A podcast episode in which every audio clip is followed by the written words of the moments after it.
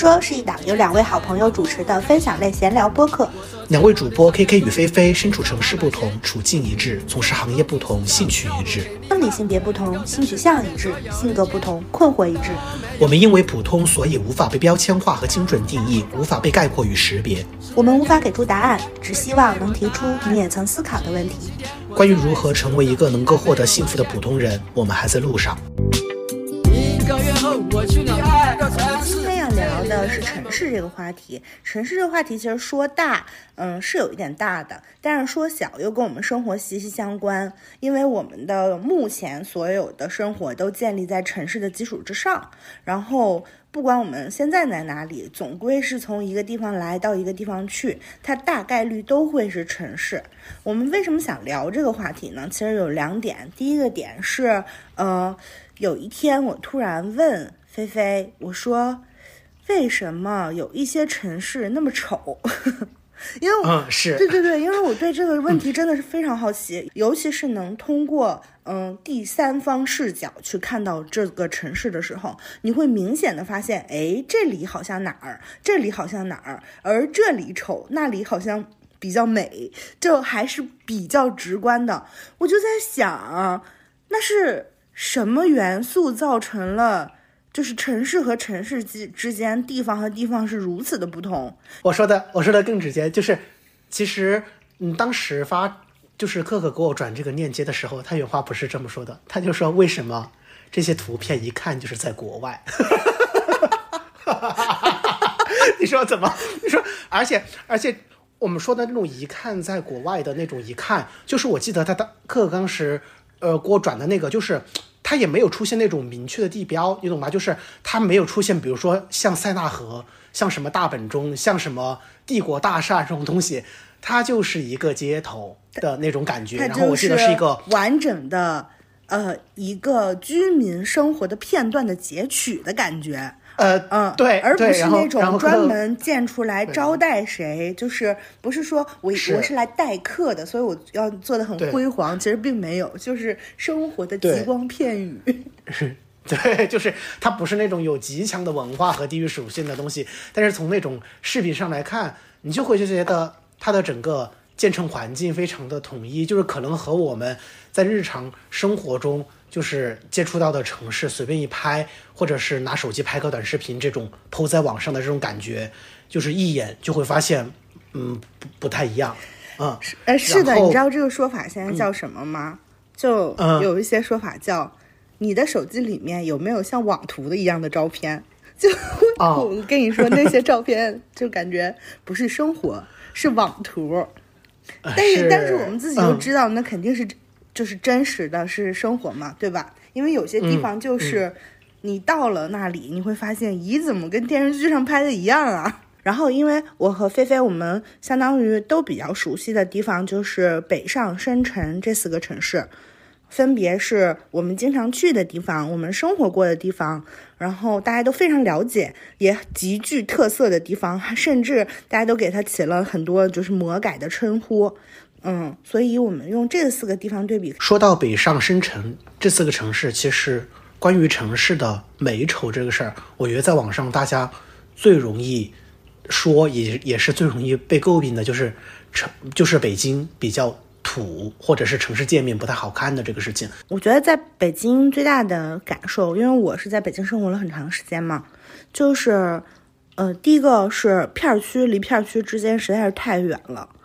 然后片区和片区之间的风貌差的又太多，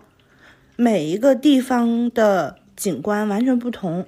并且马路非常的宽，嗯，就尤其是这一点跟上海做对比，你是没有这种临街的铺面，然后有那种嗯很好的适合人走和生活的街道。呃，与这种铺面交映在你的生活之中，你可以在类似于那种树下走着走着，你就进到一个嗯小门面里面去喝咖啡，或者说呃去吃饭这样子，就是你生你的生活就不能在巴黎，你知道吧？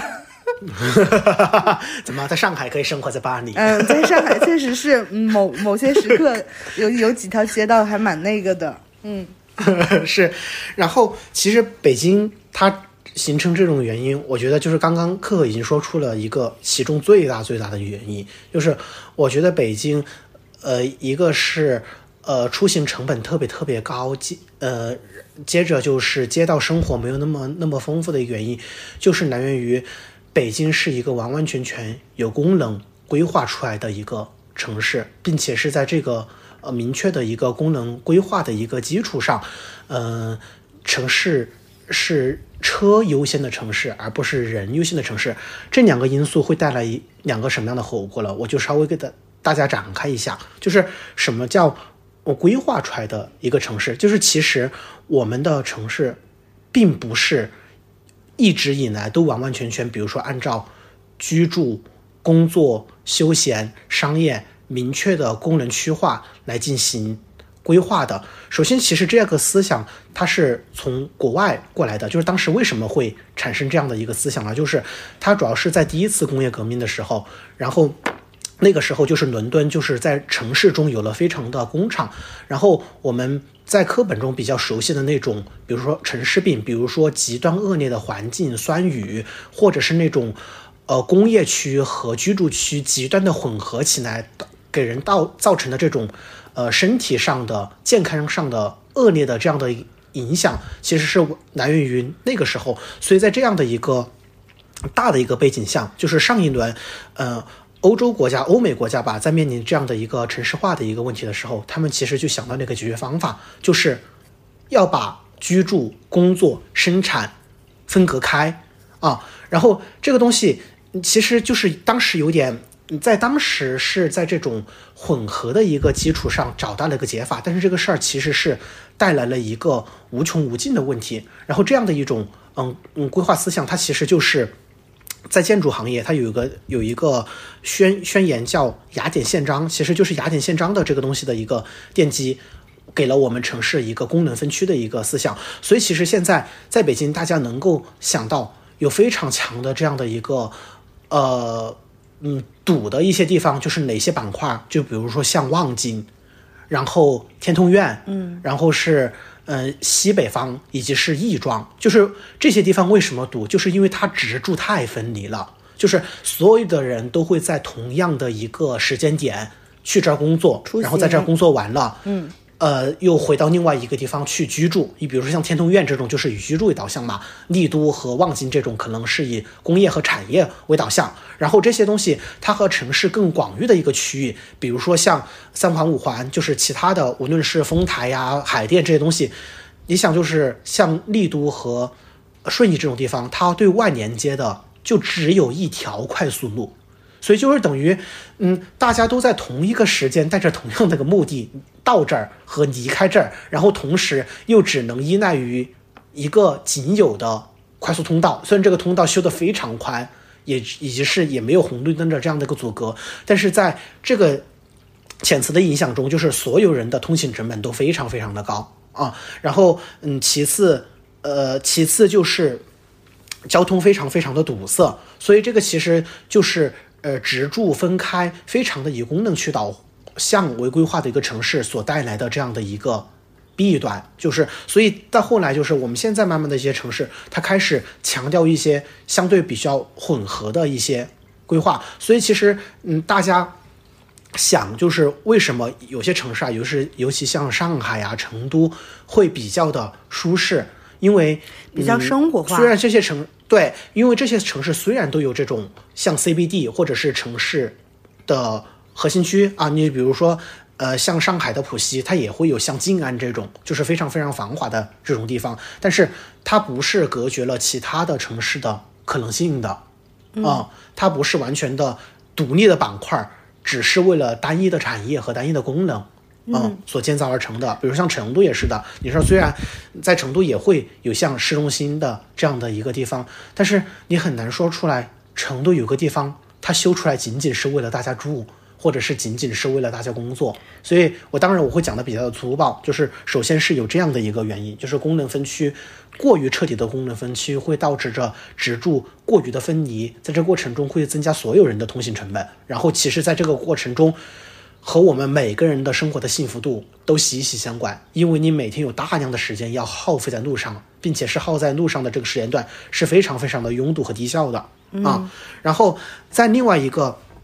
点，其实刚刚就说了，就是北京有一个非常非常大的特点，就是街道太宽。就是你你回想北京的街道，就是它要么它即使是双向，我们都不说那种像环线的那种啊，就是城市主干道，它可能是双向四车道，甚至是有些是双向两车道。但是北京的车道很容易，这个双向两车道和双向四车道中间会有个绿化带啊，就是这个绿化带就区隔了一下中间种些行道树或者月季，然后嗯，这两个双向两车道边上又有一个花坛。然后花坛边上又有个辅路，这个辅路可能平时会进下车，或者是有些甚至还有这种专用的公交车道。然后再往这个辅路在边上就是一个人行道，人行道边上大家还有一整块这样的绿化，在这个绿化后面才能看到建筑。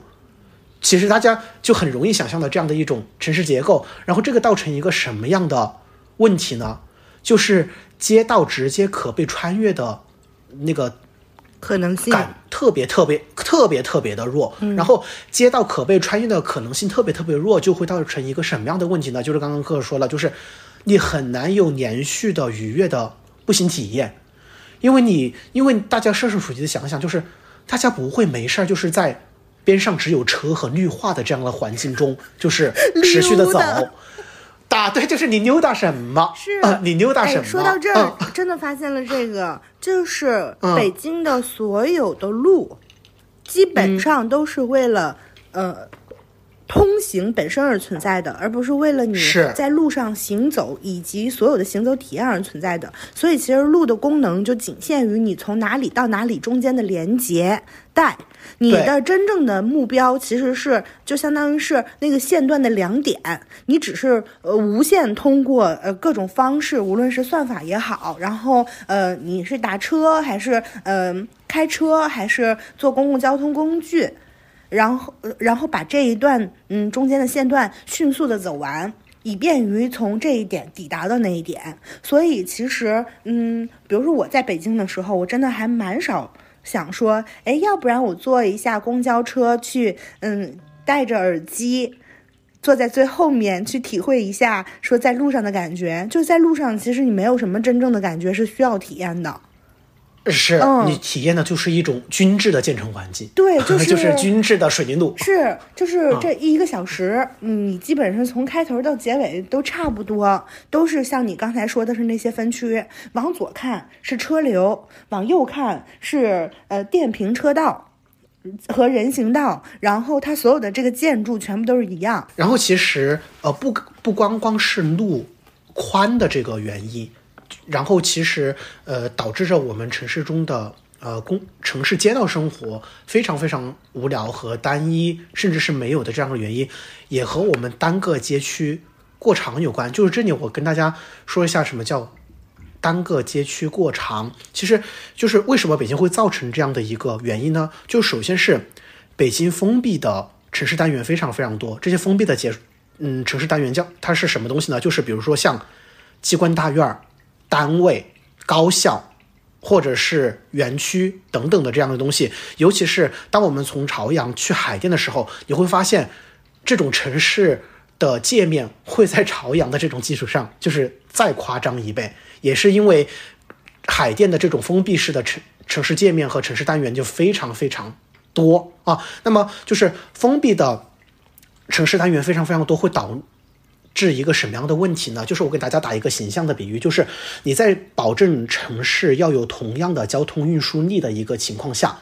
然后你城市有非常多的不能进入和封闭的一个单元，所以你就要把路修的又长又宽。这个放在一个人的身上，你就是这么想，就是我们身上每天要运输差不多的血液，然后，呃，有就是我们比较熟悉的那种城市，就是比如像东京这种，它就是毛细血管非常非常的多，所以当你毛细血管非常非常多的时候，你这个主动脉就不用特别特别的明确和长啊、因为你你的交通是靠呃分散的这样的一个方式来解决的。那么当这个城市呃，封闭的单元很多，也就是说，你很多地方是没有办法修路的。你比如说，大家想象就是一个高校，可能是连续嗯三公里乘以三公里的这样的一个界面，它是没有任何的。交通可达性的，就是排除在外，把任何的城市公共性排除在外。嗯，那么在这个过程中，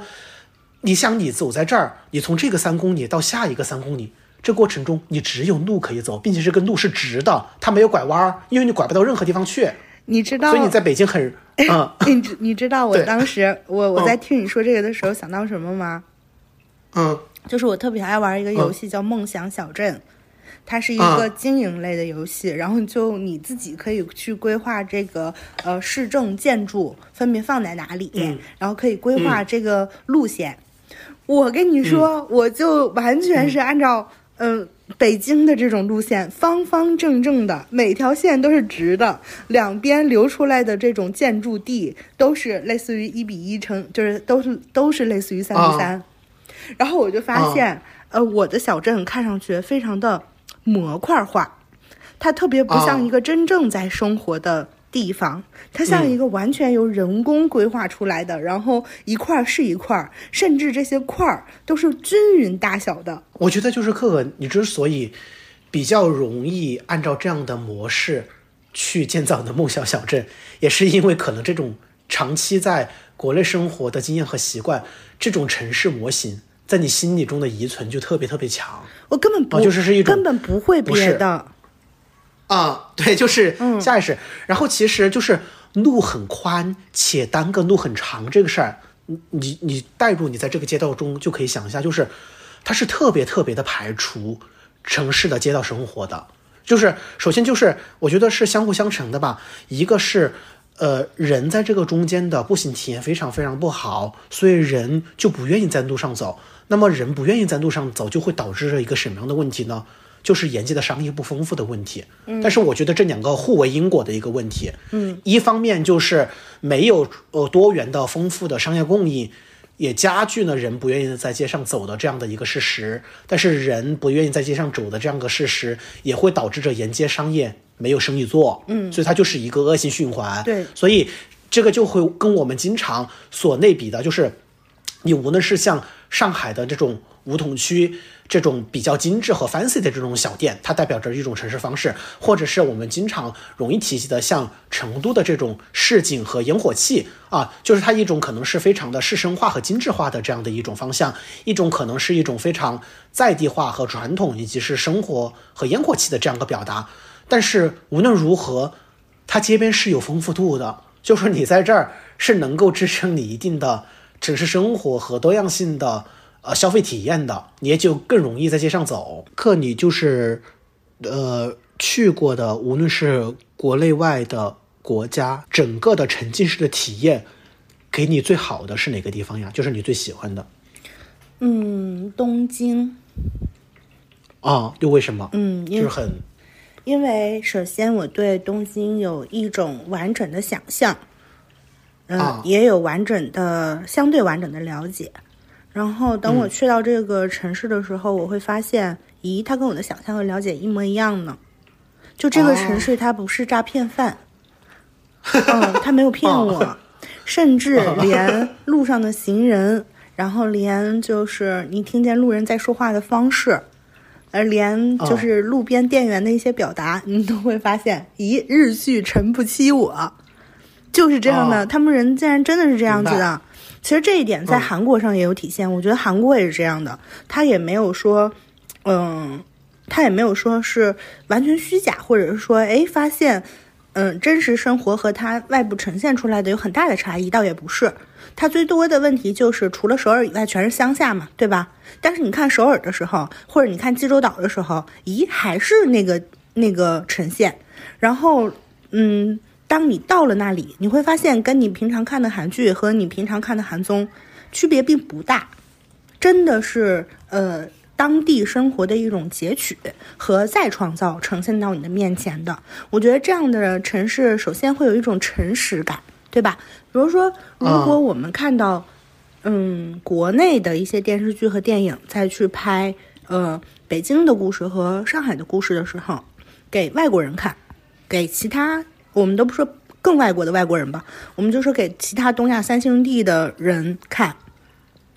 他们会，嗯嗯，等他们来到北京或者来到上海的时候，发现自己跟剧里面呈现的一样吗？我觉得肯定是不一样的，就是甚至是完全不一样的。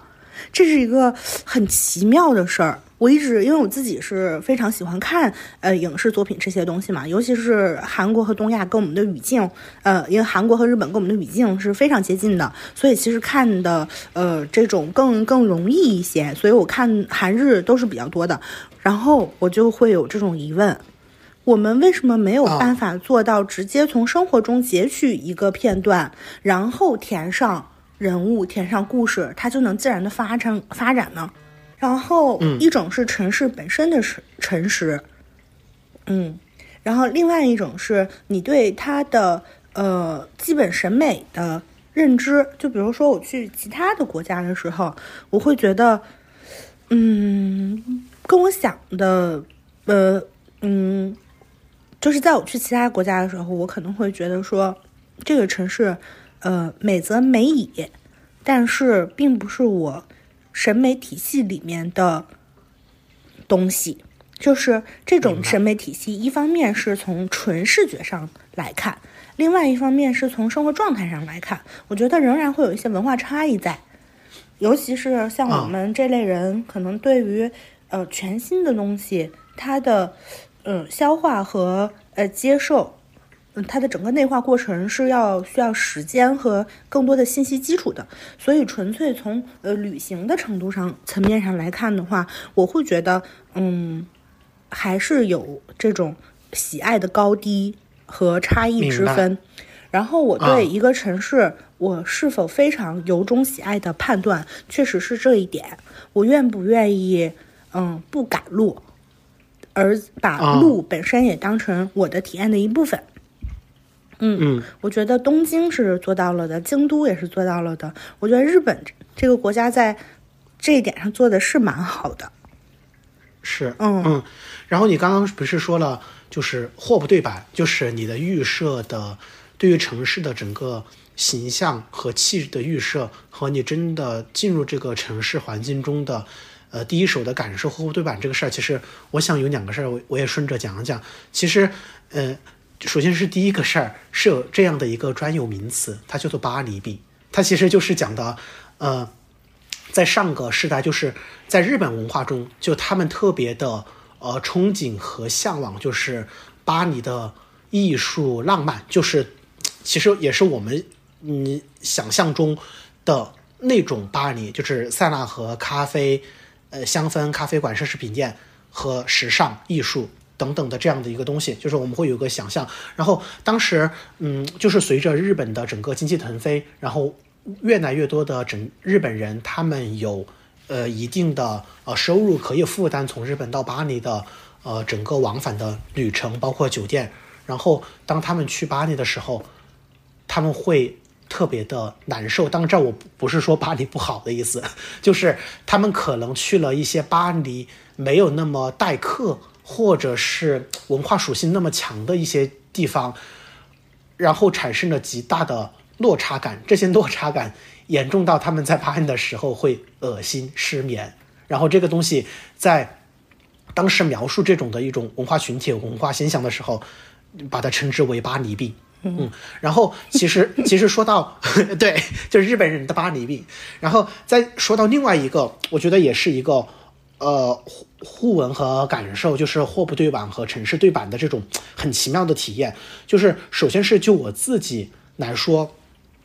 城市呃，你的想象和对版的这个事儿，是我呃一七年还是一八年的时候，我去台北的时候，我就特别特别开心。那一那一段，或可对版是吧？对，可对版呢，就是因为尤其是我的成长经历中，就是台。台湾的流行文化浸染度是非常非常高的，就无论是偶像剧、综艺节目，就是综艺节目中会介绍他们的小吃或者是观光景点，以及是偶像剧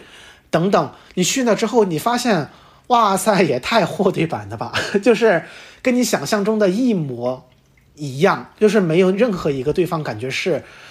呃，过度的修饰和。怎么说变嗯作品化的这样的一个表达，然后嗯相相反的，就是我最近也有一个体验，就是前段时间，不是那个前任三还是四，我有点忘了，反正就是当时因为呃跟朋友出去玩，没有没有看，我就看的那个前任攻略四因为那个是在，嗯，都，我看的时候我就一个什么样的感受，就是我没有觉得这个东西在成都，就是嗯，你但你也感觉是在不知道是成都找了，在哪里，对吧？对，你就是很笼统的感觉，嗯、在一些影视剧模板里面的中国样板间里对，对对，你就是会觉得，嗯，它也不是不是成都，但是它也没有那么成都，你就是拼命的去找那些细节，你会觉得。哇，这些餐厅、这些街角，你要硬要说是成都，也是成都，但是他给你，它给你呈现出来的这感觉，你没有一种就是这个故事发生在成都，就是因为这些男女沉浸他们式的，对吧？或者说这个城市对他们的人物塑造和生活方式，并没有真正意义上的影响，城市没有塑造这些人的性格。嗯，我当时，哎，我也是这么觉得。我觉得这些人物的他们产生的爱情纠葛，人物和人物产生的关系，以及是人物自身的性格，就是无论是郑恺、郑恺他老婆还是韩庚，我觉得他们跟这个城市没有关系，他们的这都些人。物人形象，对他们都是外地人，我就是这种感觉。嗯，而且他们都不是生活 在城市里，我都在想啊，横店是不是有这种城市样板间呀？就每一个地方都很像样板间，就蛮奇怪的。然后你刚才说到综艺，还有呃一些晚会，就是包括我们也是看晚会嘛，像嗯、呃这种嗯、呃 M M Night。呃的韩国的这种演演演唱会，还有像日本的呃红白歌会，也算是一些呃本土的晚会，嗯呃这种就算综艺节目嘛，对吧？你会发现他们呈现出来的东西不是高度浓缩概括之后再兑水冲开的，是，对，嗯，就我在一直在想，明明也我们也不是没有很具体的东西，也不是没有很具体的呃城市空间。然后城市其实中国的很多城市它是非常非常有特色的，呃，而且是那种是啊，一旦你捕捉到了这个特色呈现出来，我相信全中国人都能一眼看出来这是哪里，对吧？比如说江南，嗯比如说重庆。啊，重庆这个城市，说到这里，我就觉得它比较特别，它是属于在那种影视剧里一出现你就知道是重庆的，所以影视剧也反过去非常喜欢在重庆拍，因为这个城市它呃保有性格和自己个人的面貌，它没有被模糊化，对吧？然后嗯嗯，然后嗯，我当时就会觉得说，哎，其实你看，江南就是江南，重庆就是重庆，东北就是东北，对吧？北京就是北京。嗯当你拍二环的时候，拍胡同的时候，没有人会发现，就是或者说没有人会否定这不是北京。其实是有的，然后包括很多、呃特别具体的元素，包括民俗的，包括小吃小吃的，对吧？但我们最后给他们呈现出来的方式，都相当于明明是各有特色的呃小板块儿，但却给拢到一个大地基里出现，就是呈现所有东西的方式都是一样的。最后包括语言的统一性，所以就是蛮有意思的。嗯嗯，是的，嗯。嗯好，那我们聊到了这么多跟城市本身相关的，也是坦白说有点嗯空，或者说有点对我们个人印象的呃这些话题。那我们接下来就来聊一下我们作为一个呃小镇青年的城市化进程吧，因为我们对城市的感受其实是非常非常深刻的留在我们自己的这个生活体感中的。因为城市是生活的，因为生活的地基是城市，生活就是因为城市是生活的地基。我们来到城市不是为了城市而来，对吗？我们是为了在这里好好生活而来的。嗯是的，嗯，嗯所以其实呃，从小镇到城市这个过程之中，嗯，到这个城市化进程。呃，还是给我们留下很多痕迹的，包括这也是为什么我们想聊这期节目的第二个原因，就是当我们说，哎，要不然聊聊城市吧，菲菲是提出来说，其实我觉得城市还是改变了我们很多，嗯嗯是的，嗯。嗯，那其实这一趴也特别好笑，我和菲菲是一个镜像对照组，对，嗯嗯，就是我因为最近的两年，就是频繁的换了一些城市生活，就是对于城市和城市之间，以及是在不同城市中经济生活会有一些差异化的感受。然后可可呢，就是在北京，嗯，从工作到现在一直待了很多很多年，然后在这过程中，嗯，就是相比于呃过去，就是可可也对在一个城市中的生活就是产生了一些无聊，想要逃离或者是去别处的这样的一些情绪。其实概括下来的话，就是菲菲说我在这里很开心，可可说我在这里不开心，所以其实是一个情绪上的对照组。嗯，对，嗯来，那菲菲就讲一下吧。你作为一个小镇青年，你在城市里游荡，完了你在、你在开心些什么呢？挑衅。在开心些什么？就是首先，首先啊，就是我我去我我去年的时候，应该现在应该是前年的，就是前年的时候，我从深圳到了呃成都嘛，是因为工作调动的一个关系。然后我现在在成都已经差不多生活了呃十四五个月的一个样子。反正这十四五个月的话，嗯，我觉得从横向对比，就是无论是对比深圳的生活，还是对比于呃之前在北京的生活，我觉得是有一些更滋润和更好的一些地方。整个拆下来，我觉得有几个原因啊，就是首先是第一个，第一个是呃租房成本突然变得特别特别的低，它在很大的程度上给予你很强的一个安全感。我觉得这个安全感是来源于什么呢？就是来源于，即使是现在我的现在这个房东不和我续租这个事儿，它对我来说不是一个很大的困惑和特别的让我觉得是嗯意外因素的一个东西，因为我觉得嗯在我的承受范畴内以及是不损失生活品质的一个条件下，可选范围很多，是吗？可非常多。我觉得这个东西就跟你当时找房子是鲜明的对比，你懂吗？就是当时你不是搬到亦庄之前也在找房子嘛，然后当时就是有点就是有点感觉在矮子里拔将军这种感觉，就是感觉嗯所有的要找一个缺点没有那么那么大的哦房子，但在成都就是这个可选范畴好多。是的，我来举个我来举个例子吧。既然提到了呃北京和成都成都的对比啊，就是成都呃同样的一种条件，比如说是在最市中心，呃超大平层，非常的华丽，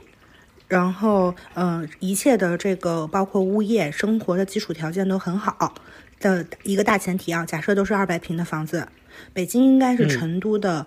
呃能做到我觉得五到八倍。啊、是嗯真差不多，就真差不多。比如说嗯在春秀路那边，如果你要租一个非常好的房子的话，其实差不多一万五应该能搞定了。在北京，你想住嗯到同等、同等条件的话，是八万打底的，啊、嗯，就是这么、嗯这么吓人。然后它其实不按纯按倍数来算呀，对吧？它的租房其实嗯是要算到你的总收，呃，是要算你总收入减去房租之后你留下来的钱的比例，而你的生活，嗯，生活本身所需的这些，呃，材料。两个城市是差不多的，都是有好酒店、好饭店、好牌子一样的生活，没有什么区别。我不觉得成都生活说哦，因为它不是嗯首都，所以它有很多东西，嗯，没有，不，不仅有，甚至有的比北京多得多。我自己是这种感觉。啊，嗯，然后除了客观的，就是租租房市场的相对来说友好，这个东西就给你，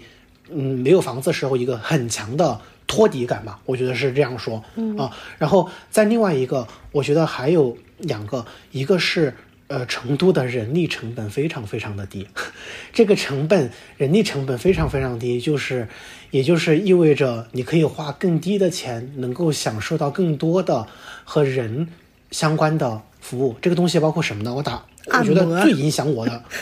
嗯，不不仅仅是这个，就是这个也包括在内啊，不仅这个也包括在内。我觉得对我影响最大的一个是健身私教啊，首先是。呃，我现在是在成都有一个健身私教，然后差不多是一个月上十五节课，然后其实只要差不多两千五百块钱，在在北京的话，就是100多块钱呀你买在对哦，对，呃，那你是呃比较好的健身房和比较好的私教，对吗？呃，就是首先是不是那种不是像国贸电工厂那种就是比较好的健身房，它是一个健身工作室但是私教是非常好，专业度非常高，因为他是那种打比赛的人。哦，明白。那相当于哦是北京的二点五倍左右，呃，不是，北京是成都的二点五倍左右。啊、是，嗯，因为北京一因为是三百起。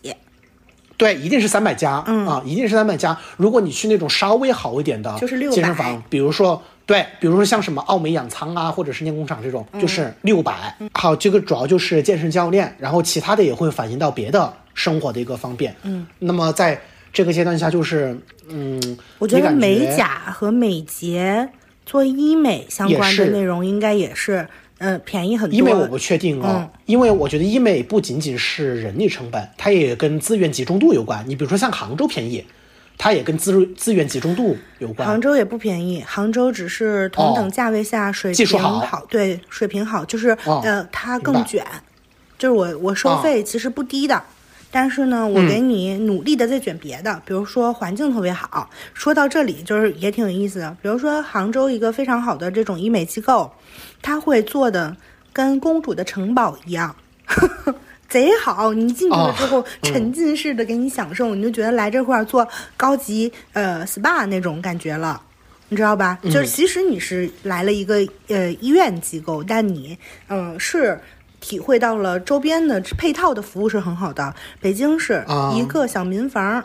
或者是一个商业呃楼里面的写呃在写字楼楼里面的三啊楼，哎，贼破！你进去了之后，就前台就跟你在公司上班没什么区别，他们也在那块儿上班，完了给你进带到了没有任何装饰，你知道吗？然后嗯或者是装饰也都是，哎，说不上来，跟你们公司 前台差不多。完了，给你带到一个啊房间里面去，但是你们的服务费是差不多的，只不过周边是没有这些环境的，就大概是这样。嗯。嗯。对，所以其实，呃，嗯，笼统的概括一下，就是除了你网购这部分的生活成本之外，一切就是网购没办法替代的这部分的生活成本，我觉得都是变低了的。嗯。啊啊，然后再另外一个呃幸福度非常非常高的，就是相比于呃之前在北京还是深圳的话，就是商业的丰富度非常非常高。这个商业的丰富度的高，嗯，不是指的就是 大牌子和奢侈品的齐全度，呃，豪华商场的便捷度，而是呃底商或者是你身边的早餐店、面店、粉店、烘焙店、咖啡店的这种丰富程度，就是非常非常的便捷。社区因为商业我现在是吧？对，我觉得这个事情，这个事情是非常的影响你的呃生活体验的，嗯啊，然后而且我觉得这个事儿还有一个很小的点，我我想展开说一下，就是嗯，以前在北京的时候，比如说下班点外卖，然后嗯，我觉得北京只有两种外卖，一种就是你要么就是点。嗯，商场里面的正经餐厅，就是比如说点绿茶、点西贝这种，就是比如说点两个菜吃，你真的就是点两个菜就是得六六七十块钱啊。然后，嗯，在另外一种就是那种什么，呃，玉米粒儿鸡排和烤肠，就是那种盖饭，就是纯纯料理包的那种盖饭，嗯，就是真的只有这两种。但是吧，嗯，来成都之后，就是你你能点到便宜的且不是料理包和工业制品的，呃，吃的东西，就是比如说是小餐馆给你炒的豆干炒肉丝、青椒炒炒肉丝，或者它仅仅是一个面，然后这个事儿其实是非常的影响你的呃呃生活的幸福感的，就是尤其是嗯，当你的收入没有办法支撑你每天就是点那种连锁商场里面的餐厅，你是往后退，你是有正常的东西可以吃的啊。然后再第三点的话，就是呃，我不觉得，我不知道这个东西客不客观啊，就是我的一个主观的一个感受就是，我觉得成都相比于北京来说，呃，人的阶层感要更扁平一点。就是我在北京会一直有一种人上面有人，上面再有人。然后虽然这个东西它不，虽然这个东西不真的直达你，但它悬在你的半空中，悬在你头顶上，是吧？对对，虽然它它不真的对你怎么样，你懂吗？老是觉得我头上有人压我一头。对你就会觉得在这个城市中有一种潜在的惴惴不安感。嗯，你会觉得突、嗯、突然垂尾一下，呢，对吧？对，你会觉得在这个城市也太，我在这个城市也太没有名儿、太没有姓儿的这种感觉了。就是，但是在成都话，就是你不太会有这种感觉，你会觉得你有名有姓儿了，当也不能说是我有名有姓儿，我觉得不是来源于我的境遇的变化，而是来源于，嗯，你人你看不见的上面的那些人，你潜在在潜意识中感觉变少了。嗯嗯，就是你说的是你看见的合理的，人更具我觉得。对，嗯，你看见的人更具体、更真实了。是的，我跟嗯你说，因为我们有体感，你知道吗？虽然我们看不见他们，但我们知道他们在，对，而且我们知道他们在哪儿。嗯，就是这种感觉。虽然他也不会突然就是破门而入把你咔怎么样，但是你就会觉得，哎呀，有、嗯在，嗯，哎，我就是跟你说大象，这种在感其实是蛮强烈的。就你没说之前，我是是没有没有体会到，但是你一说了之后，我其实呃是有感觉的。比如说，比如说嗯我们路过一些地方的时候，我害怕。我体感上害怕，我没有办法把那些地方当成景点儿，谁懂啊，家人们？谁懂啊，家人们？我真害怕，嗯我是真的害怕。我看了之后有一种，我太太高大了，就是我恐惧，尊嘟。啊嗯嗯，我觉得，而且而且，我觉得这种东西不仅仅是来源于呃管理机构的这种呃压迫性，我就说的隐晦一点，还有阶甚至是在阶层，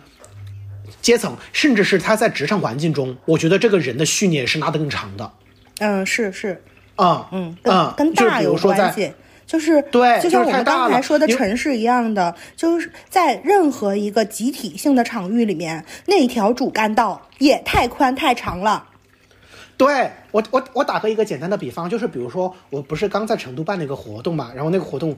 就是一个线下分享沙龙，哎，我就会觉得就是张罗那群人，然后又分了一些工，大家共同把这个事儿干好。但是在北京办活动和邀请人，你就感觉要跪在地上给人舔鞋这种感觉一样，说的夸张一点啊，就是、就是感觉，嗯，你特别不是人的那种感觉。呃、我觉得、嗯呃，就是我觉得系统对人的异化在城市的这些呃体验点，就是就是不同的城市对于人的异化，不同的城市所建立的系统对人的异化，确实是存在的。我们不可否认。我举最简单的例子，现在是嗯、呃现在马上春节嘛，很多公司在办年会，对吧？你会发现，一个大公司年会动辄几百上千人，就是你一看这密密麻麻的人头，你就知道一定是有人坐主席台，有人在操场上站着的，对不对？啊他就跟你在学校里面开运动会是一样的，就是你要表演节目，嗯，给一些人看。确实是会存在这种这种这种情况，然后另外城市它孕育着特权，甚至我们在城市生活里面很大一部分的存在价值，就是为了在这个特权序列里面爬得更高一点。如果要是真扁平了，那它其实某一部分的意义就被消解了，对吗？嗯，如果所有东西都不论资排辈、不排序的话，那其实很多人的嗯人生目的地就瓦解和坍塌了。嗯，是所以还是比较强烈的。你说的确实是这样的，人上有人，这是对 好好笑。啊，是的，人上有人，我们还知道他在哪儿。你不是说一个公司几百号人，嗯有些人坐主席台，有些人坐操场。我觉得就是北京，它都不是主席台和操场区别，就是有 A 区、有 B 区、有 C 区、有 D 区。这个 A 区前面甚至还拉了个帘子，你知道吗？就看不见后面的。啊，我明白，就这种感觉哇，就是像嗯大型飞机、是吧？商呃头等舱、商务舱、明珠经济舱、经济舱，你在经济舱的机尾。喂，嗯然后前面那些前面都甚至还要关门，还要拉帘子啊，就是你看都看不见，是、就那种感觉。嗯是，嗯，空间空间更昂贵一些，空间代表是。地位嘛，在人越多的地方，然后空间的价格也就越高，这种空间所体现出来的阶级感也会越强烈。有一句话其实说的特别好，在北京阳光是要收费的，哦，嗯，啊，连阳光都是要收费的。我觉得这种感觉在成都确实会弱一些，因为因为我去年的时候去成都，我跟琛琛我们两个在街上走嘛，然后我们在一个十字路口，你知道吗？这十字路口的四个角角、分别都是、啊嗯一些店，就比如说这个是炸串店，那个是包子店，然后那个是什么凉粉店，就类似于这种啊。我当时脑子里面一下子就幻想出来了一个类似于贫嘴张大民的幸福生活这样子的图景，然后我就想，哎，啊他们这个就肯定会有社区，他们就会有非学校以外的青梅竹马这种感情感情出现，他们会有共同成长的背景，而这套背景和这套呃生活的配套的设施是大家共享的，并且也是大家共同维护的。就你脑子里面会跑出一些属于人的剧情来，而不是属于阶级的剧情来。我觉得在在北京阶级感是非常非常强烈的。还有一点就在于，比如说我们说，呃，最早最早的陈思诚的《北京爱情故事》，对吧？他就啊讲的是类似于这种宫宫斗的事儿，就它不是宫斗，但是你会发现它的体系跟《甄嬛传》是一样的，就是人是他是分等级的，有人是贵人，有人是答应，有人是官女子，你知道吧？嗯虽然你们在一个学校里，就像你们在一个宫宫殿里一样，在一个宫墙的范围之中，但是你们确实是分等级。然后再加上我今年看《装腔》，哦，去年看《装腔启示录》嘛，嗯，其实我自己是，呃，比较在之前是比较爱看城市所谓的都市女性像，呃，这种文学作品和剧集的，但是我啊，再去看的时候，我会觉得有一点这种叙事我有点厌烦了。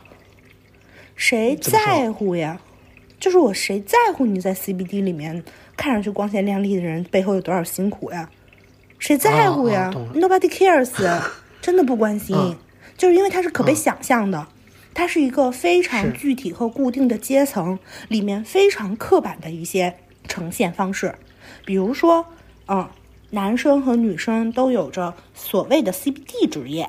他们在高级又华丽的大楼里面上班，他们是呃需要拿着门卡进入的，然后在进到工位里的时候，开始进入到一个你可以想象的序列里，对吧？系统的这种序列里，然后出来了之后，哎，你要面对加班啊，或者你要面对那些所有的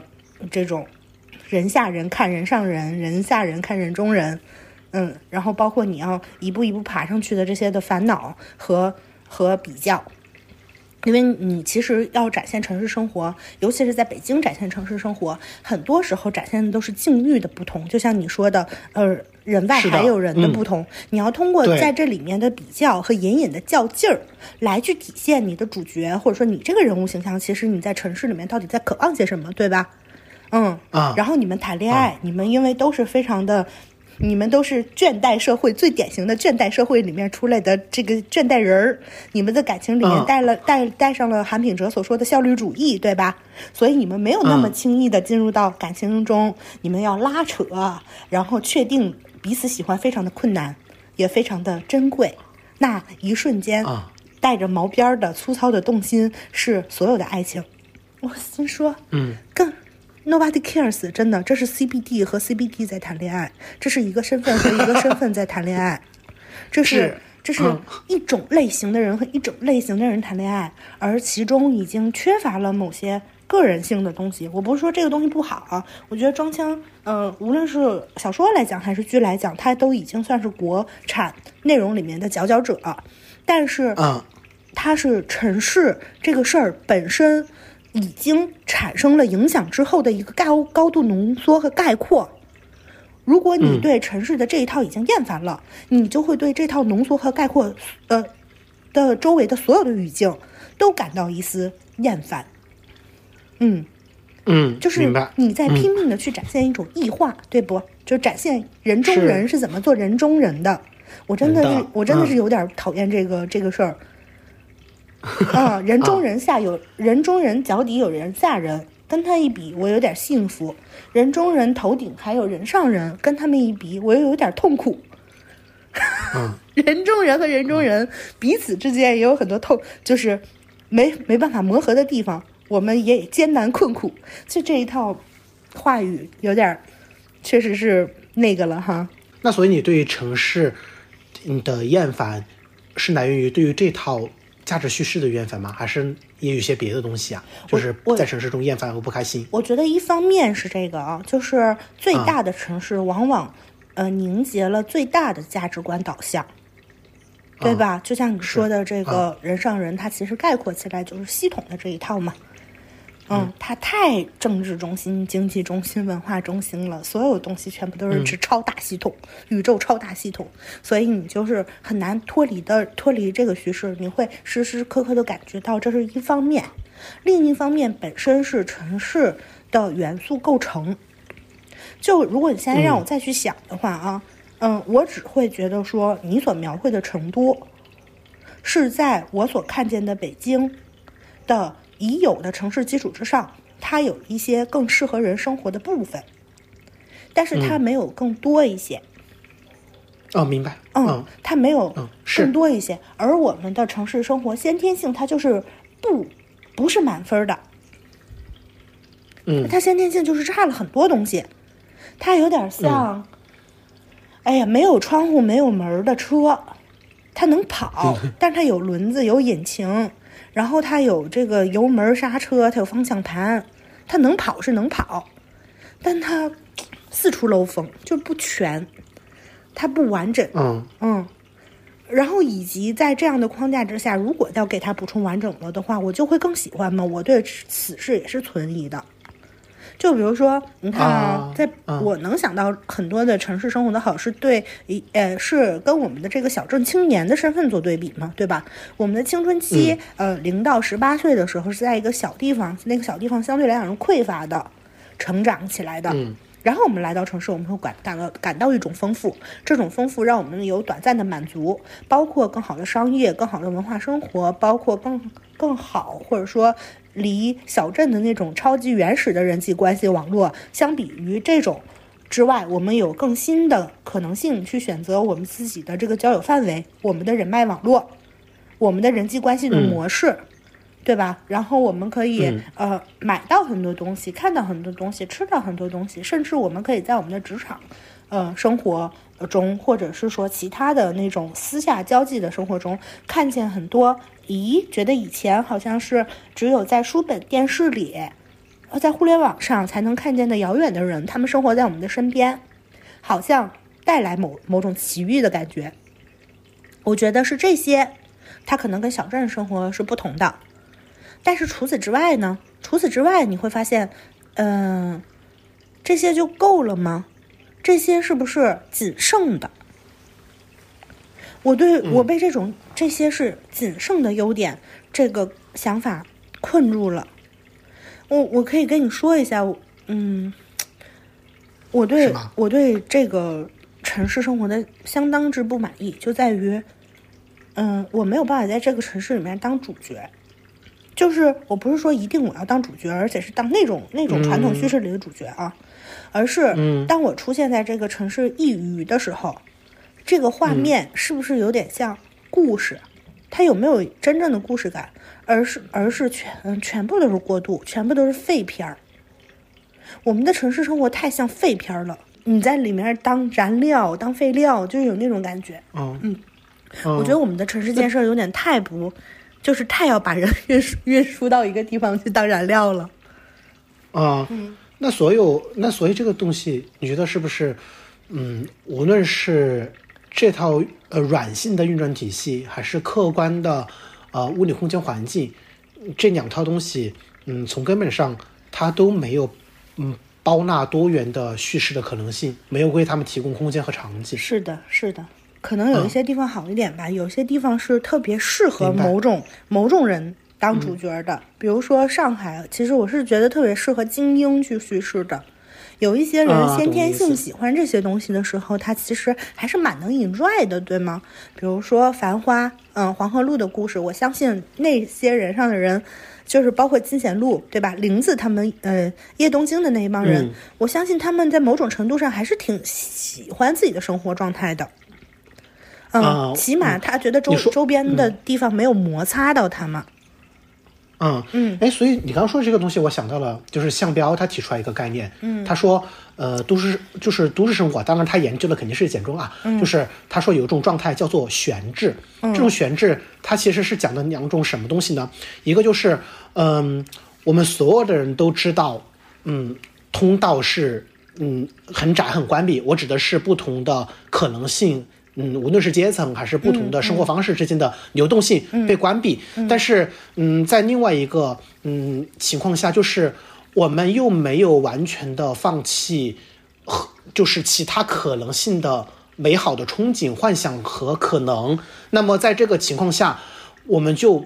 一直在空转和燃烧。这种空转和燃烧，它比喻它描述成一种状态，就是我们大部分人在城市中的状态，会像一个在不停的扑腾翅膀的蜂鸟。它把这种就是不能上去，也不能下来，嗯，但是又同时你又是在用尽你所有的力气在这儿扑腾扑腾的这种状态，嗯，叫做悬置。嗯，是悬置，你说的对，悬置。嗯任何一个城市，所有人都没落地。对任何一个城市给我的感觉都是悬置的。我觉得买房，嗯所谓买房买车，呃，太表面了，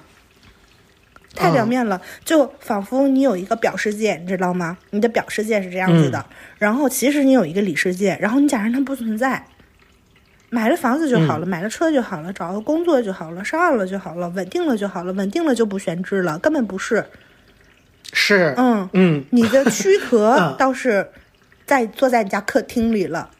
对吗？但除非你把你的感觉完全的掩面化，不然只要你有感觉，你就仍然会感觉到，我除了我家这一亩三分地儿以外，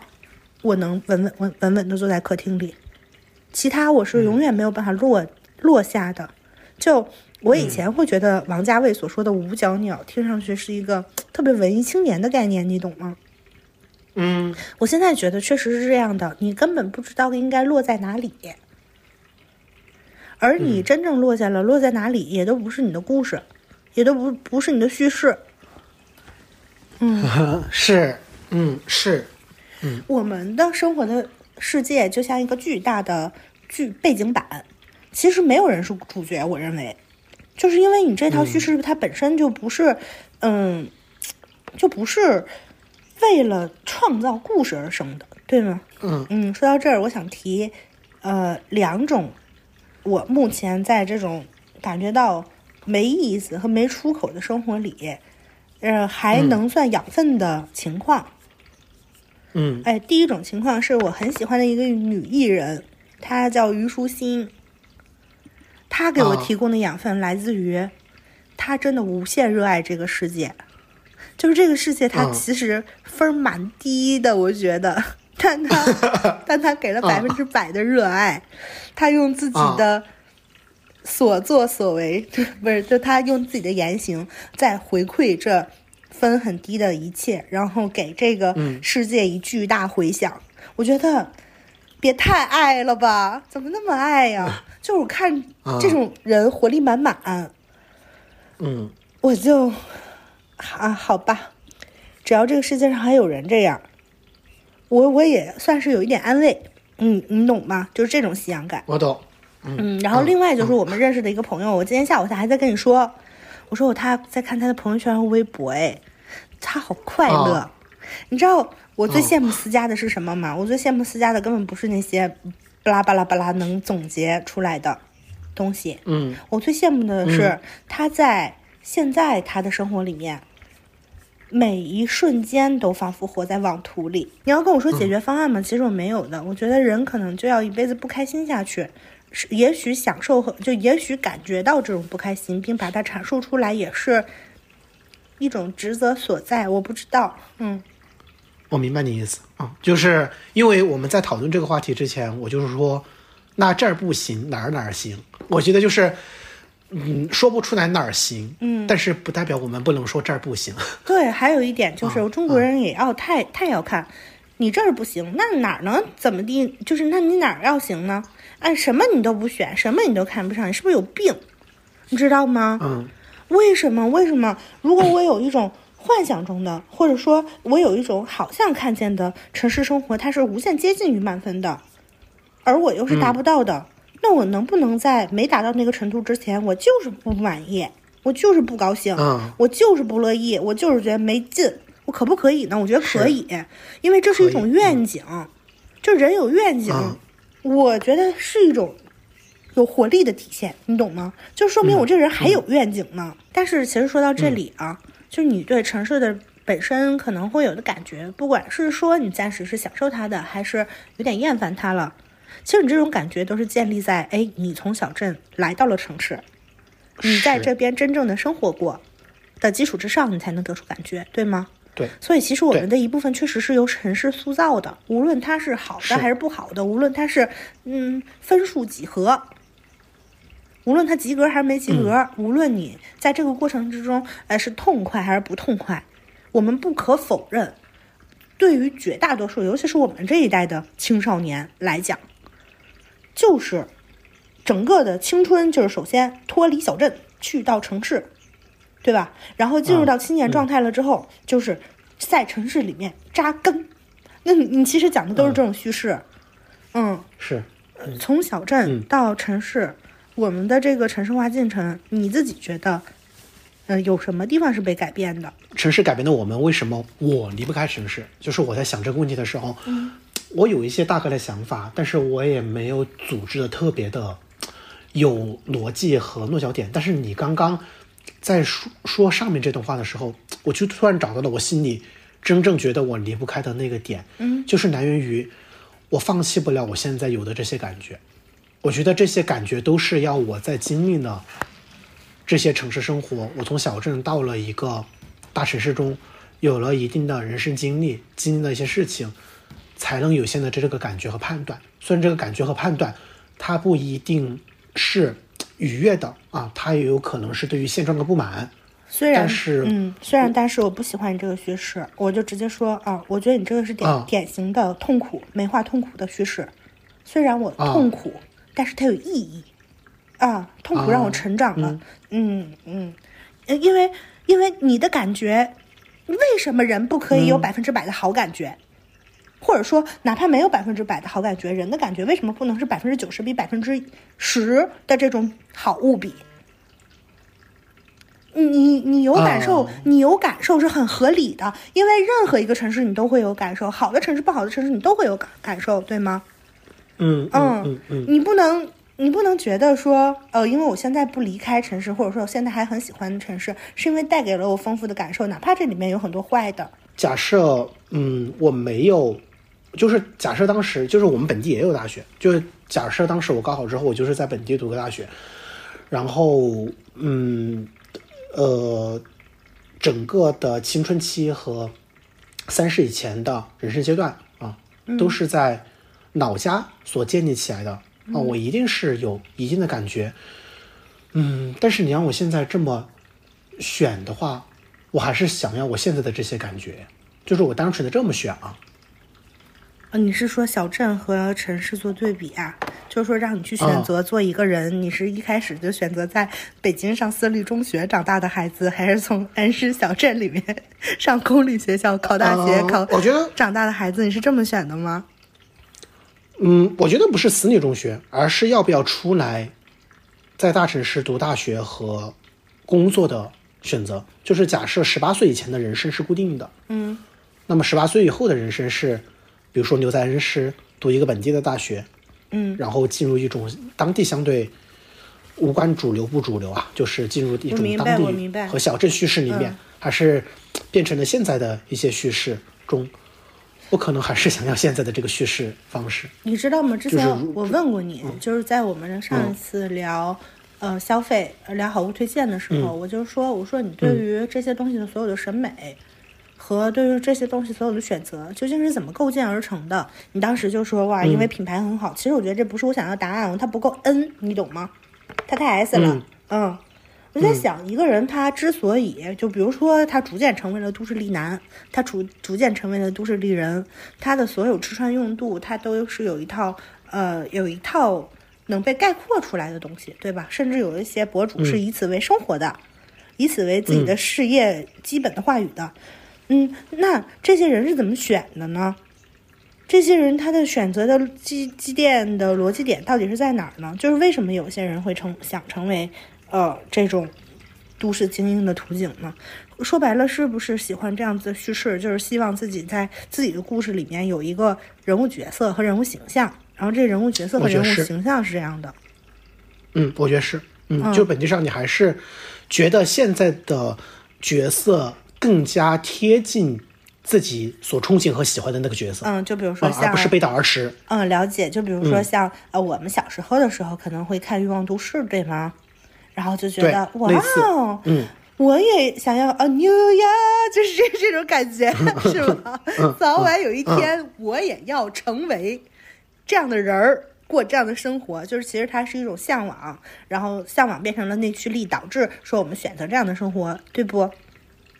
嗯，对，嗯，嗯我给你回答吧。如果你让我重新再选一次的话，我不觉得城市生活是唯一的，嗯明白。嗯因为啊我觉得它的颗粒度啊，这个词，它的颗粒度太粗糙了。城市的颗粒度是相当之粗糙的。嗯嗯，小镇的颗粒度，呃，起码就我个人来讲，呃，在我老家来讲，嗯非常之细腻，非常之养人。就这种养，它不是呃那种说有很多的物质或者怎么样，那种养是它的可能性特别特别的大，特别特别的高。我一方面不知道是完全因为我成长出来的是年代是有点就是呃千禧一代，我因为我们其实是是千禧一代，我们的最大的青春期是在千禧年前后发生的。就是我们感、感觉到了这个世界最大的变化，以及呃整个的成长的范围是自由度非常非常高的年代。我可以跟你说，在我的青春期和在我老家里，我觉得所有人人人都有非常强烈的颗粒度极细的精神追求。人、嗯人人都有，这是我看过的，是非常非常夸张的，你知道吗？就是我一整个初中，基本人人都有；一整个高中，基本人人都有。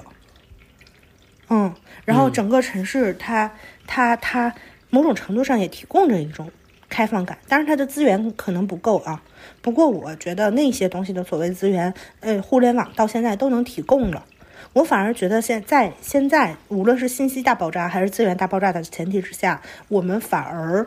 呃窄窄化了。就嗯就我嗯我应该怎么说呢？就比如说我以前的同学们都是千人千面的，就是大家都有一颗想要成为某种人的心，但是这种心是不同的，嗯而不是像现在人人都想成为网红。嗯，懂我，嗯，能改到吧？然后我们虽然呃，大家感觉使的劲儿都是一样的，但是方向却完全不同，就是大家每个人看的东西都不一样。啊，嗯哎，那你觉得就是回到小地方，回到家乡，嗯，生活的这种差异感和在大城市比，这种差异感的本质是来源于，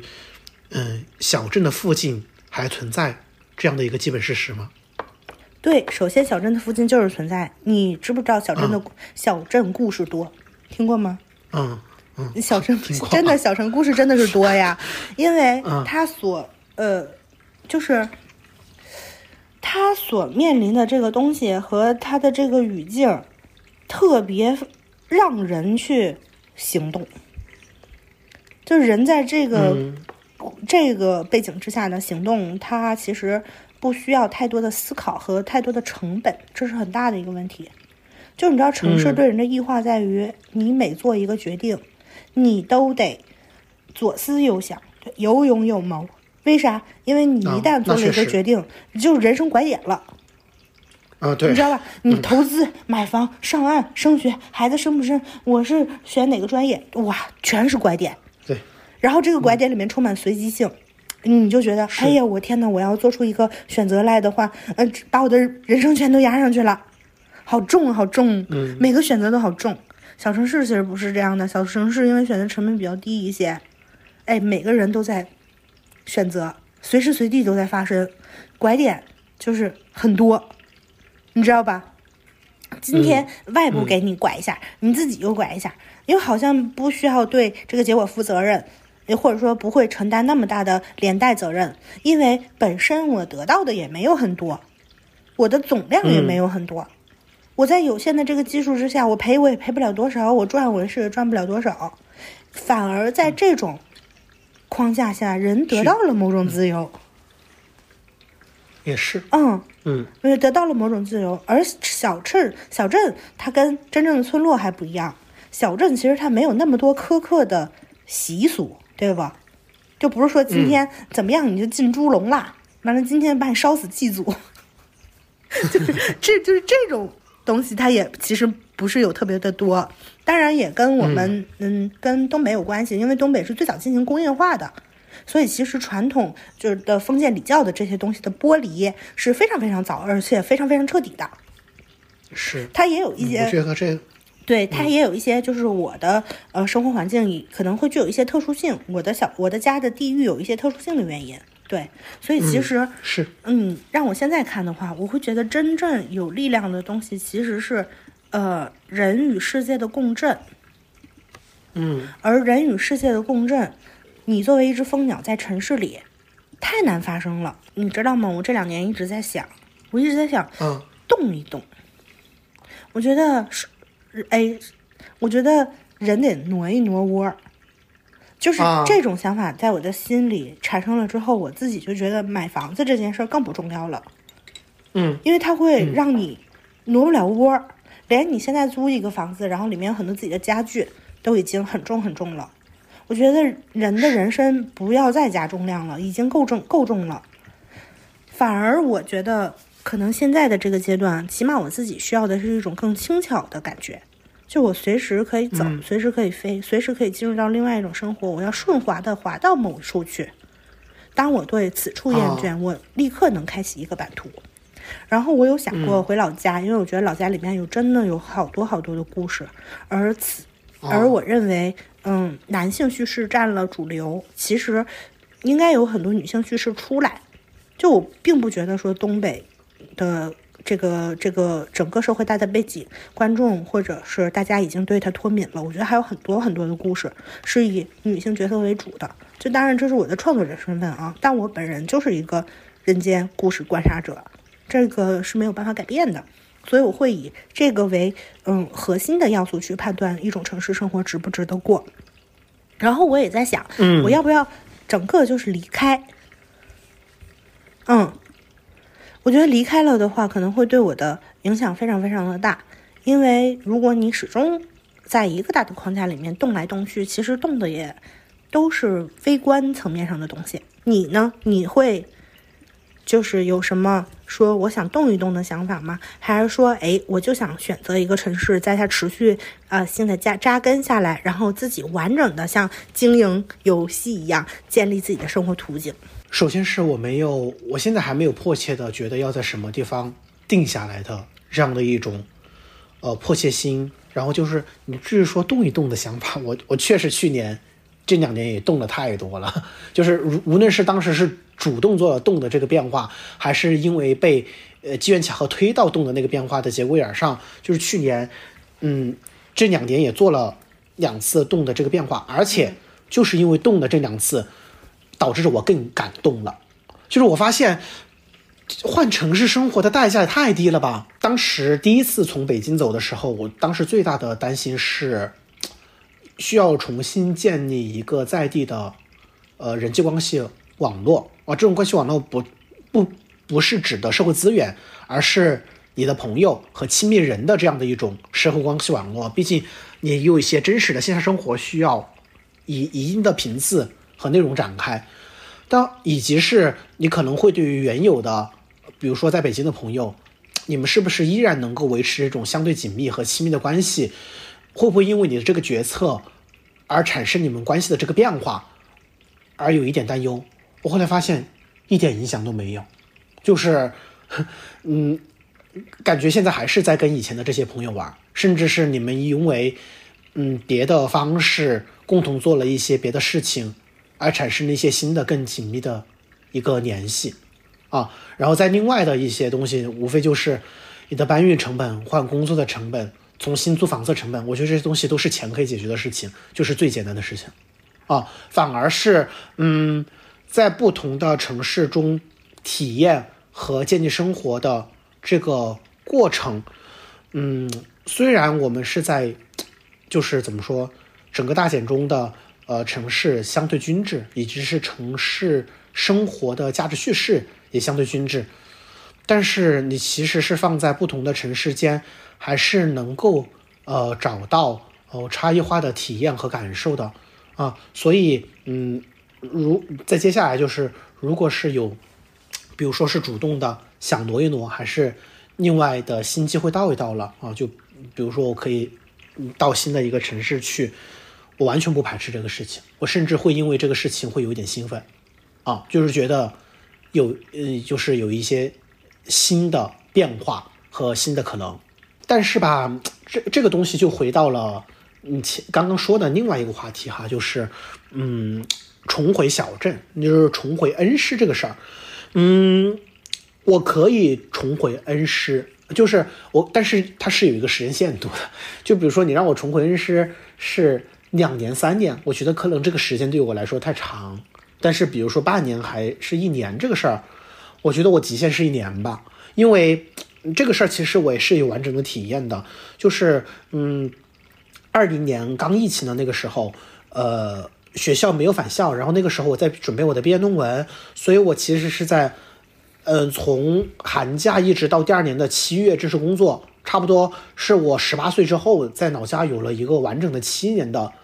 呃，七月七个月的生活，嗯，周期，在这过程中我主要的。呃，生活中的内容啊，有一部分就是正常的生活，另一部分就是准备我的毕业论文。嗯，我觉得还是不行，还是有一部分的，呃，都市，比如说一部分客观的都市生活提供你的，呃，便捷性啊，无论是消费上的还是内容上的。呃，另外一个是呃人的，就是怎么说，呃，跟其他的。朋友之间的人的这样的一个紧密性，嗯，之间，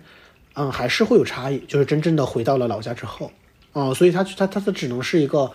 半年到一年的这样的一个期限啊。但是更长，我觉得对于我来说，我可能还是嗯嗯离不开城市这个事儿本身。你自己觉得城市的意义是什么？然后你的理想中的城市是怎么样子的？我觉得城市首先是，我觉得城市对我来说最大的意义是两个，一个大前提是。秩序性和边界感，就这个事儿对我来说很重要啊。就是，嗯，我没有办法进入到一种，嗯，过于浓稠的呃人际关系网络中啊。然后这个人际关系网络可能是和你的呃亲职关系呃非非常相关的。嗯，是你们老家和你家的整个的这个行为行为习惯就是非常非常浓稠，是吗？非常浓稠，非常浓稠，就是而且还是一个大前提，就是我父母，就是我爸爸他们这边和我妈妈他们这边，就是我的亲戚关系是非常融洽的，就是我没有那种凡人亲戚，你懂吗？嗯，就是，但是 谁有？对我没有那种凡人。说谁呀？这 说一些广大网友，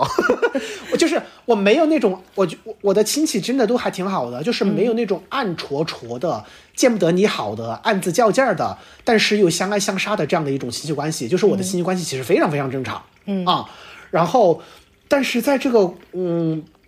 情形下，我还是觉得，如果我的生活半径完全是编织在这样的一个网络中。我有点不太舒服。哎，那我问你啊，比如说你回到老家去，然后你你不跟他们生活在一起，你自己在城市的另外一角生活，会怎样呢？也可以，但是这个可以会有点刻意啊。你比如说啊，嗯，哎，其实也行。你这么说，就是因为我预设了一个情景，就是比如说回家之后，我还是跟我爸妈在一块儿。但是呢，就是因为我爸妈他们会频繁的跟他的兄弟姐妹和兄弟姐妹的后代产生一些 生活上的联系嘛。当我爸妈产生这种联系的时候，我不能说我 no 不要，就是做这个做这个行为太刻意了啊。嗯，但是如果是彻底分开住，我觉得还是能够屏蔽掉非常多这种紧密和浓稠的联系的。嗯，但是我又会觉得有点孤单，你懂吗？就是，而且我在老家还是有一两个。两三个朋友啊，但是吧，嗯，我还是需要一 我我我又需要在一定浓度的社交关系和人际网络中，当我从这种呃血缘的呃关系网络中抽离出来，呃，我因为朋友建立的这种社会关系网络，它又不够，就感觉生活中有缺角啊，有一点崩塌吧，其实，嗯，他会有一点这样的感觉，嗯。嗯，因为我当我记得我当时在家里面，嗯，那半年最难受的那个劲儿是来源于，我有的时候周末很想出去干点什么啊，就无论是吃个饭，还是来源于呃看个电影，没有合适的人。啊，就是而且这个东西不是来源于在老家一个朋友都没有的情况下，只不过是有的时候你确实就约不到人。你是说 date 对象吗？还是纯朋友？不是 date，我我觉得饭到就是今天有人出来跟你吃个饭，吃个饭你们可以顺便溜达一下，然后去看个电影，这种就是随便干点什么的，而且他不需要是这种嗯 date，他有可能只是朋友，嗯，嗯，你你是跟一个人出去做这个事情，嗯，你觉得为什么不行？是因为他们很快就进入到了那婚恋的状态里，然后进入到他们最小单元的家庭生活中了吗？会有点，嗯，就是首先是当他进入。呃，家庭单元之后，他有其他的生活内容的时候，嗯，他能够分配给你的浓度是有限的，而且就是它即使是能够分配出来这个浓度，这个浓度本质上其实是能够满足我的浓度的，但是时间不是永远能匹配的嗯，了解。啊、就是你的你的优先序在他的呃生活的轨迹中是不优先的，但是我不是并不是在指责这个事情我，明白，我明白，这就是选择，城市生活中确实是有一些空巢青年，对对，然后啊大家彼此凑对儿，组建成自己的社交单元，是是这样的，确实。小镇生活确实是会有一点这样啊，家庭生活过于浓郁，而个人生活过于简单，啊它有一个浓度配比的问题，就很不合理。是嗯，啊，男的会好一点，你会发现，是不是？男人对，顺直男不要顺直顺直男不要太快乐吧，我只能说，嗯，顺直男就是他们是没有真感情，但是他们浓度蛮高的。嗯，就我真是不要太快乐吧，对，因为我想到说，哎，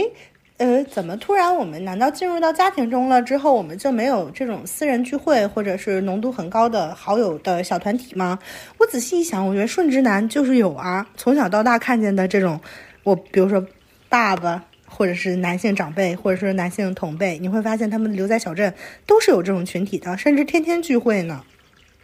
对啊，嗯，嗯。男的其实是嗯非典型的人，嗯。比如说，呃，女性嗯回到了家庭里，小孩儿其实回到了家庭里，然后同龄的这个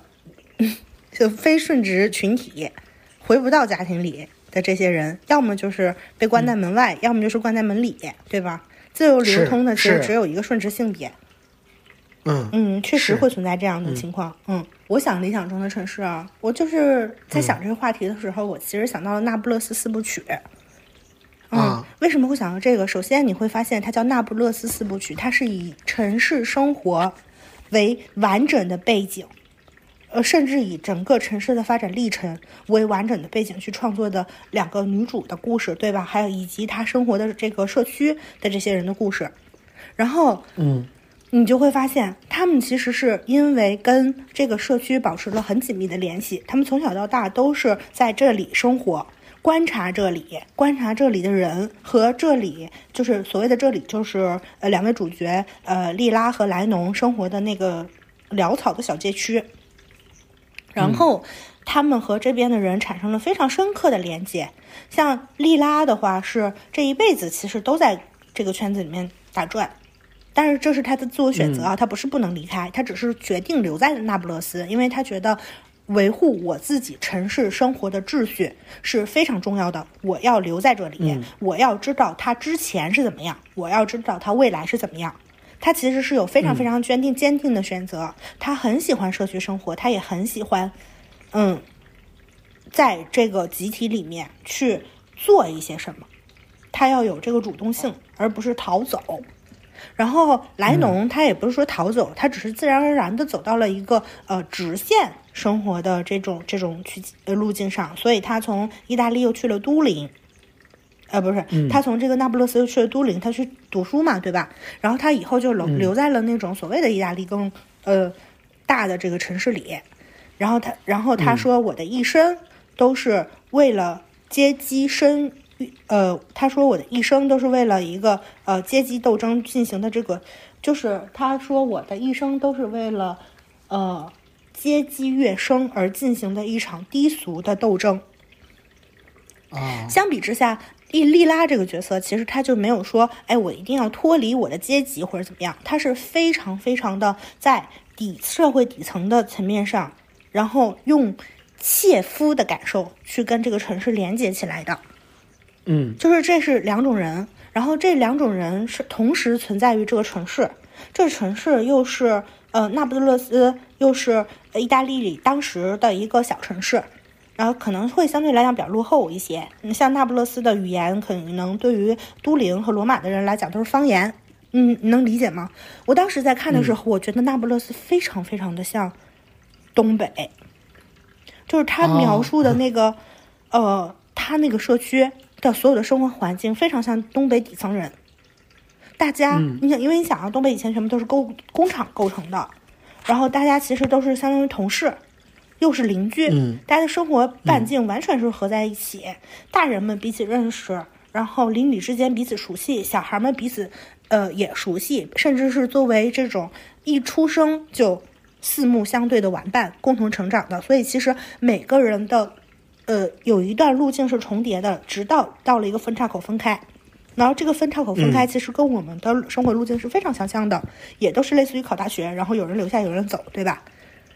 啊！但是我在那不勒斯四部曲里面看见的最多的其实是留下来的可能性。就是他，他四部曲嘛，他分别是有名字的。第一个是我的天才女友，呃，少女之间彼此认识；第二个是新名字的故事，新名字指的是，呃，一个人结婚了，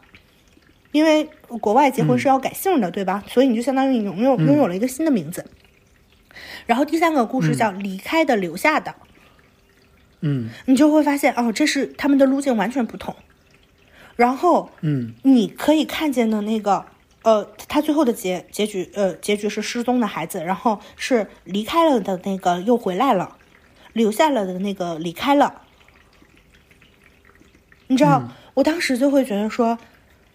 只要你对你的城市生活，或者直接说吧，就对你的生活是有知觉的，你在任何一个地方的浓度都是非常高的，